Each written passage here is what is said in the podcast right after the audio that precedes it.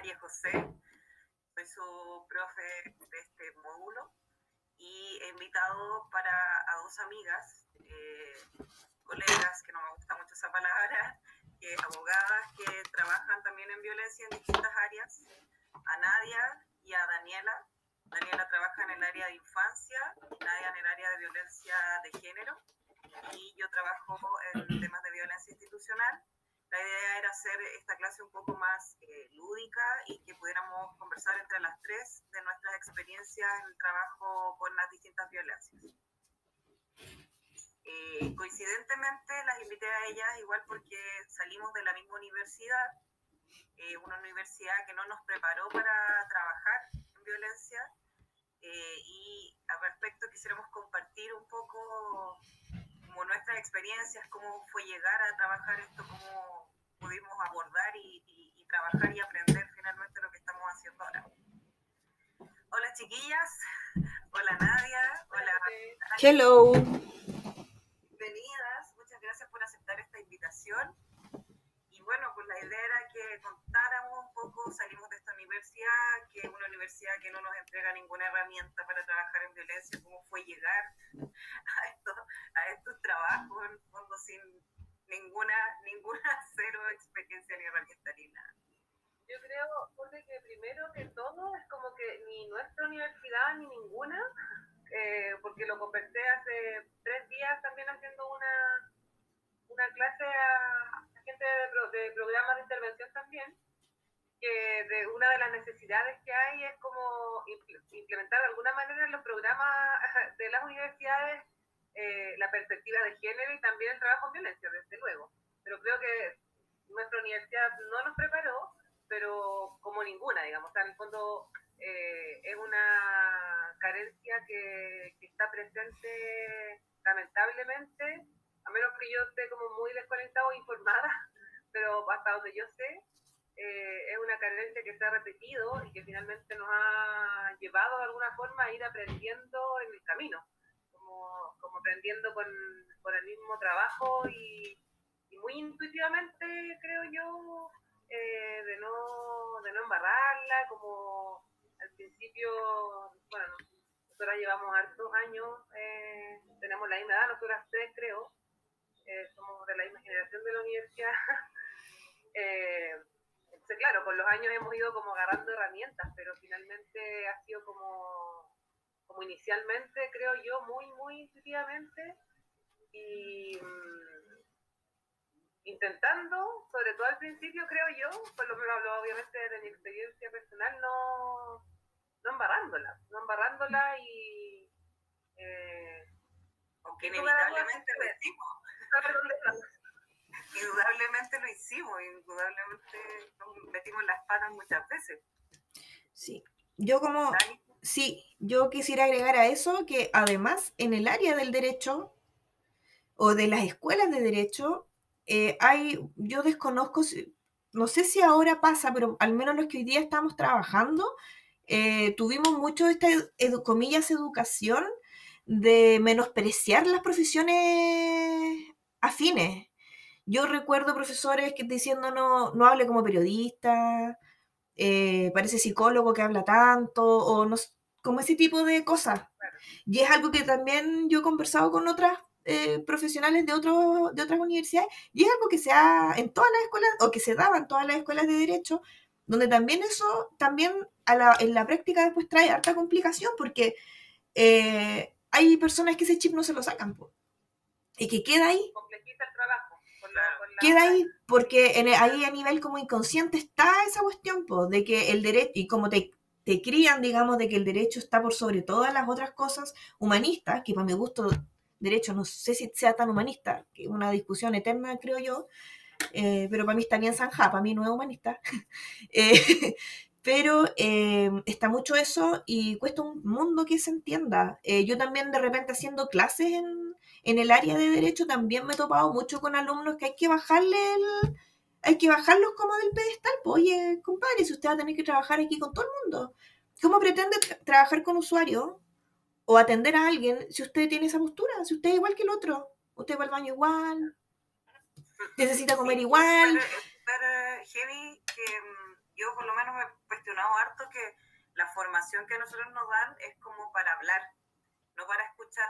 Mm. Como que te enseñan a hablar y a tener tú la última palabra y no escuchar, pues el trabajo con violencia tiene que ver mucho con una escucha amplia, de, de, validar también las emociones de un otro, de validar el discurso y no cuestionarlo, que cuando a nosotros finalmente nos forman para cuestionarlo todos, para estar ahí hablando, dar tu opinión y todo el rato, entonces es súper eh, difícil, por lo menos a mí al principio, pese que yo igual hice una, mi práctica en un centro de la mujer y tuve la, la, la coordinadora, fue súper buena y ella como que me, de cierta forma me enseñó a atender personas, porque yo antes había tenido la experiencia de la clínica jurídica, pero nadie te decía así como, de hecho yo me acuerdo que a mí me daba como miedo, así como yo decía, ¿qué hago si alguien se pone a llorar? Y por supuesto que la primera vez que una mujer se puso a llorar, yo salí corriendo a buscar a la psicóloga, y me la dejé ahí, y yo, ah, no puedo hacer esto. Pasan muchas cosas en la práctica. Pero bueno, ahí también, mm. perdón, Dale. Ahí también creo que enganchándolo con lo mismo que decía la Dani, eh, por lo menos también a mí desde el principio fue, eh, pese a, la, a nuestra formación de los y las abogadas somos como más importantes que el resto de las profesiones cuando uno se mete en este mundo de intervención también psicosocio-jurídica, eh, se torna tan, tan, tan relevante y bonito. A la vez, como que para mí es una, o sea, lo valoro profundamente, eh, el trabajo interdisciplinario eh, con, enfoques diversos y, y justamente, pues, o sea, la valoración que, que, que empieza a, a tener el trabajo de los trabajadores sociales, de las psicólogas y de los psicólogos para poder enfrentar también tu trabajo de una mejor manera. O sea, para mí ha sido fundamental yo trabajo en, trabajé ahora, estoy ahora litigando, pero en su momento cuando sí estaba litigando, eh, para mí era fundamental los informes de las psicólogas, para, incluso para determinación de pena. O sea, como que también hay que, hay que mirarlo eh, desde un lugar, además de, desde la, la, en mi caso, las mujeres con las que trabajaba, eh, también desde un tema práctico eh, de la utilidad que tienen en concreto eh, para lograr resultados jurídicos, para lograr verdades jurídicas eh, y, poder eh, llegar ¿no? como a unas reparaciones desde, ese, desde ese lugar. Entonces, como que creo que parte también de la, de la formación que falta es esta valoración y subir el estatus también de los de los compañeros y compañeras que se dedican a estas otras áreas que tienen herramientas que evidentemente nosotras no tenemos. Entonces, uno las va aprendiendo con, un poco con los años, nunca vamos a suplir la labor de una psicóloga, de un psicólogo o de un trabajador social, pero,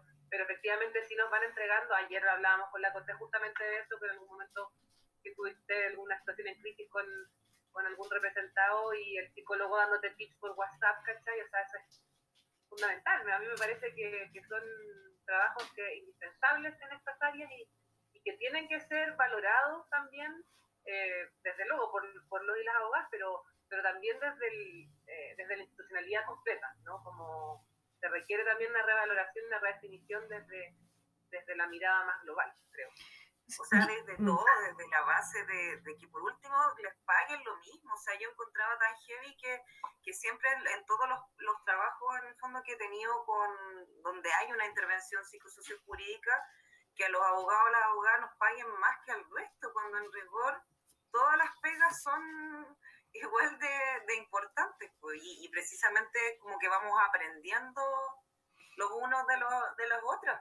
Bueno, a mí me pasa al revés, solo para aclarar, no, eso no, ocurre en todos los espacios. solo para aclararlo, no ocurre en todos los espacios. Sí, harto menos. Eh, cada vez mejor sí. O sea, y esto no es algo personal, sino que es una cuestión que ocurre.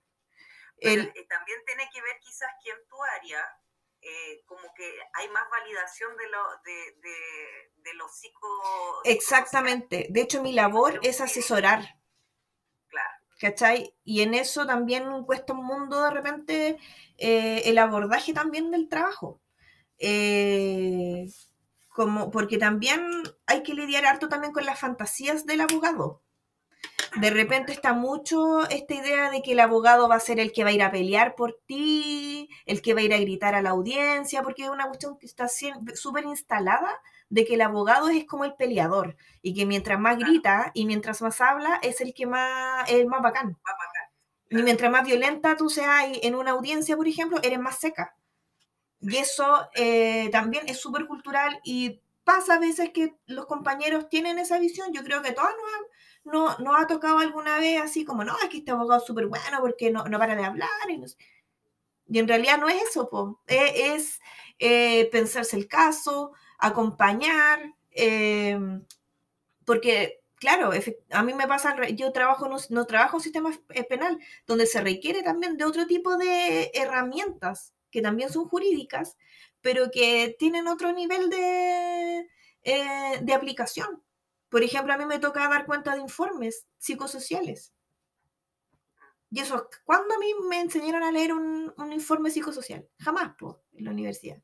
Y así un sinfín de cosas, atender gente. Yo, digamos, por ADN, eh, sé, o, me, eh, o bien intuitivamente también, tengo la suerte de que soy buena para como para explicar. De hecho, yo no sé si la Cote se acuerda, pero a mí en la universidad me retaban porque yo era muy sencilla y muy simplona para las pruebas orales. Y yo hoy día, pucha, que agradezco no haber hecho caso en la universidad, porque si no, hoy tendría hoy día un sinfín de dificultades para trabajar con los usuarios, con mis compañeros, etc. Eh, y lo agradezco harto, haberme hecho caso en eso. Eh, eso lo, lo, aprendieron, o sea, como tú siempre lo hacías porque como instintivamente. Sí, Sí, yo desde... A mí me costó, o sea, como al principio como a uno le forman para, para hablar jurídicamente, ¿cachai? Y todo, como que finalmente tenéis que hacer como una simplificación del lenguaje para poder atender. Pues yo me acuerdo de la primera vez que fui a hacer una capacitación, eh, como que una de las educadoras que trabajaba conmigo como que me peló con mi jefa, así como que dijo que yo era muy dura, eh, que, que, usaba términos muy jurídicos y yo me había esforzado por hacerlo así como un poco más simple, pero dijo que yo era muy plana, así como plana de cara, como de voz y, y yo me sentí re mal porque yo me había esforzado, pero claro, y de ahí como un poco en base como a la frustración de hacerlo mal, como que uno va aprendiendo y te va soltando con los años nomás. Sí, pero también hay todo un tema, hay, yo siento que esto también, yo creo que es bien cultural, hay todo un tema con el tono de las abogadas y yo siento que hay un poquito de, de sesgo de género ahí. Porque yo me he topado mucho con el abogado es bacán, no, pero la abogada es un poco brígida. ¿Cachai? O pasa, es como no me gusta tu tono. Yo lo he escuchado de repente, no de mí, pero es como, oye, la colega tanto tuya que nos pregunta y no, pero se supera, pues chiquilla no es personal. Y hay mucho tema también ahí, yo siento, de los psicosociales, de tampoco ponerse mucho en el lugar eh, o de comprender cuál es el rol de los abogados también, porque muchas veces eh, no están muy llanos a que tú preguntes. Eh, se siente, a mí me pasa de repente que uno tiene que ir a reuniones de red, por ejemplo, y como que se engrifa la gente porque va al abogado. Porque es como, ¿y por qué viene? pero ahí, también creo yo que eh, no se puede perder de vista nunca que la figura de la y del abogado sea como sea, y en el, rol, en el, en el programa en el que estés participando o en la institución en la que uno esté, siempre, siempre, siempre es una figura de autoridad. Y es heavy.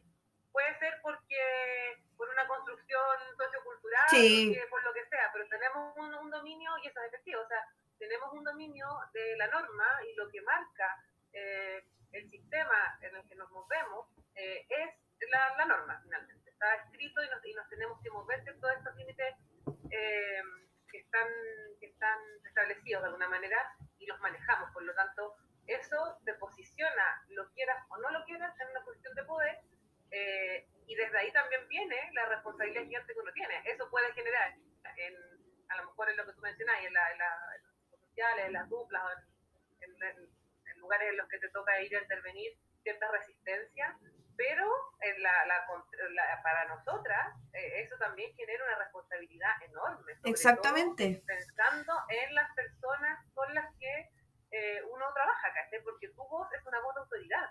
Y esa voz de autoridad eh, tiene que ser, eh, tiene que estar también vinculado al 100% por lo que, como, como partió esta conversación, con, con, el tino, con saber cómo tratar, con saber cómo abordar, con, eh, con poder contener de alguna manera, porque al final lo, que te toca ver son cosas espantosas, ¿cachai? Son, mm. eh, son historias de vida de dolor, ¿cachai? Entonces, eh, creo que no hay que perder nunca de vista finalmente y ser muy humildes en que, aunque no lo queramos, tenemos una posición de poder y, hay que manejar eso eh, con muchísima responsabilidad y sobre todo como enfocarlo desde la perspectiva de los derechos, desde la perspectiva de los derechos humanos de las personas con las que trabajamos. Más allá de si le gusta al, al, compañero con el que trabajamos o no, como que eh, yo creo que eso tiene que ser siempre como la, la brújula. Sí, yo estoy súper de acuerdo contigo y yo podría añadir en eso que es esa responsabilidad y esa autoridad no solo de nosotras, es de las duplas también y de las personas con las que trabajamos eh, nosotras, digamos. Eh, y en eso lo que quería agregar era que a mí me ha tocado de repente en estas coordinaciones con otras instituciones, es como, oigan, chiquillos, yo no, no vengo a tirarle los perros. La idea mía es que podamos llegar a acuerdos considerando el marco legal, considerando lo que se puede hacer y lo que no. ¿Cachai? Y en eso ha habido buena acogida, pero del comienzo, del principio, hay, un, hay harta resistencia como que yo siento que hay una, hay como un mito del abogado como un poco como el fiscalizador, eh, también, como en la intervención. Y para nada es así. Em, yo creo que ahí tenemos harto que ir eh, pensando y acompañándonos todos nomás, eh, en, el, en el trabajo y en el día a día, en los casos, etc. igual es heavy esto que dicen que efectivamente, o sea, como que la figura de, de les abogados en todas las culturas es, es una figura de autoridad. O sea, yo trabajo harto con con personas migrantes eh, y siempre, o sea, está esto desde, siempre, no sé por qué de una u otra forma he estado vinculado a mi trabajo con personas migrantes y siempre una te tratan de doctora, para la mayoría de la es como una doctora, entonces como que sabes como doctora. Eh, y, y, hay una cuestión de respeto, o sea, heavy, yo en los casos de trata, por ejemplo, lo veo como que la gente está como muy esperando a que tú le des algo y, y, es importante, o sea, por ejemplo, no sé, por ahora que estoy eh, haciendo una, una, prueba anticipada de víctimas de trata tailandesa, yo trato de ser amigable con las víctimas, en sentido de saludarlas en, no sé, en, la forma en que que se saludan, averiguar como el saludo, de explicarle quiénes somos, oiga, yo represento, no sé, eh, vengo a proteger los derechos humanos, un poco tratar de acercarlo a eso, porque si no te ven como muy distante, o sea, parten así como, eh, los abogados y las abogadas le van a hacer preguntas y nos tiran a todos del mismo saco, mm. Ministerio del Interior y todo lo que sea. Entonces, la gente se, como que en eso también, eh, lo, lo de la responsabilidad que decía, y tratar de acercar en el fondo esta profesión a, la, a las personas que, que, son, que están afectadas por una situación de violencia, no quiero decir víctimas porque no todas las personas se consideran víctimas tampoco, mm. eh, es heavy porque en el fondo es, es, fundamental tratar de acercarlo finalmente porque sí o sí te van a ver como, como una figura de poder. Yo, mis, mi alternativa a eso em, eh, fue empezar a hacer talleres, como de bienvenida, por ejemplo, donde yo trabajo. Porque, yo, porque yo tengo una, una, una, pata en penal y una pata en familia. Mi, mi, pata hasta la rodilla está en familia y como el dedo chico está en penal, pero de todas maneras, pero de todas maneras eh, me toca muchas veces aclarar cosas que digamos, la, digamos las cosas como son. ¿Qué, ¿Qué, es más fácil? ¿Que la persona vaya a pedir una reunión con el fiscal o que llame por teléfono o vaya al programa y diga, la señorita, ¿tendrá, ¿podrá atenderme cinco minutos? Por supuesto. ¿Cachai? Entonces a mí me toca mucho como conversar, decir, mire, yo no voy a ser su abogada en penal, pero si usted quiere conversar algo, venga, conversémoslo, porque probablemente o nos vamos a alegrar juntas, o, nos, o vamos a tener rabietas juntas, vamos a llorar. Vamos, me falta poco para decirle, o vamos a llorar juntos. ¿Por qué es así? Tengo un espacio para ver, ¿sabe qué? Si está frustrada porque no lo ves canal, venga, conversemos. Veamos qué podemos hacer. Mire, aunque sea, vamos a conversarlo. No se va a quedar con eso acá. Ya eso lamentablemente eh, llegamos, porque muchas veces, como hablábamos el otro día cuando preparábamos, los tiempos de los procesos penales son súper distintos muchas veces a lo que requiere una persona que está en una intervención. Entonces, también tenemos que ser, yo creo que también hay, eh, hay que tener harta honestidad en eso, y uno con el carrete que tiene también ya lo sabe, ya sabe cómo para dónde va, si este caso probablemente va, lo van a formalizar o no, dependiendo de qué tipo de delito sea. Entonces uno también puede ir acompañando y preparando eso, aunque uno no, yo por lo menos no sea la abogada patrocinante o que acompañe el proceso penal. Eh, es como igual, aún así, aunque no, llevando la causa penal, oye, no sé si escucha, hay un, están como taladrando. Perfecto, se escucha perfecto.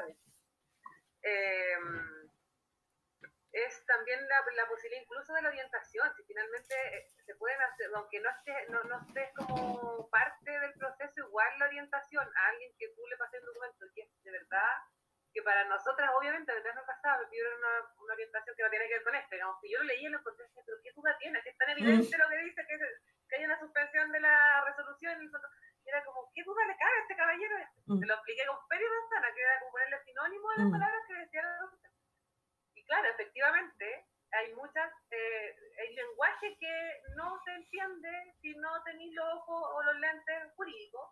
Entonces, hay pequeñas cosas que desde los programas de intervención eh, se, se, pueden hacer y que no son, no son tan pequeñas finalmente, porque también el, el acceso a, esto, a estos conocimientos, para decirlo de alguna manera, o, la interpretación más bien de, de, la información, también posiciona a las personas como sujetas de derechos también, o sea, como, eh, y no solamente como meras receptoras de beneficios de programas mm. de, que, que, el, Estado está brindando. Mm.